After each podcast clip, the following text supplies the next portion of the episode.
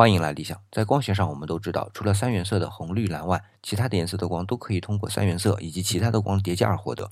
比如说黄光就可以通过黄光和绿光叠加来获得。但是真的是这样吗？我们如果用滤波器来检查这种合成的黄光，可以看到它还是两种颜色的光。那如果去检测，比如说白炽灯发出的黄光，它就是一种颜色的光。那为了更说明问题，我们通过计算再来求证一下。假如我们取的红光和绿光都是中间波长，红光是四点三一微米，绿光是六点三三微米。那因为光是具有波粒二重性，所以需要用余弦函数代入。那就是 cos 二派四点三一一十四 t 加上 cos 二派六点三三一十四 t，那获得的是二 cos 二派五点三二一十四 t 乘上 cos 二派一点零一一十四 t。那其中五点三二微米的波长的光呢，是落在黄色的光的波长内的；还有一点零一微米的波长呢，是落在红外光的波长内的。这是不可见光的波段，所以两种颜色叠加出来的光是具有欺骗性的。今天回复“欺骗”两个字，再来看看还有什么是眼睛带来的欺骗。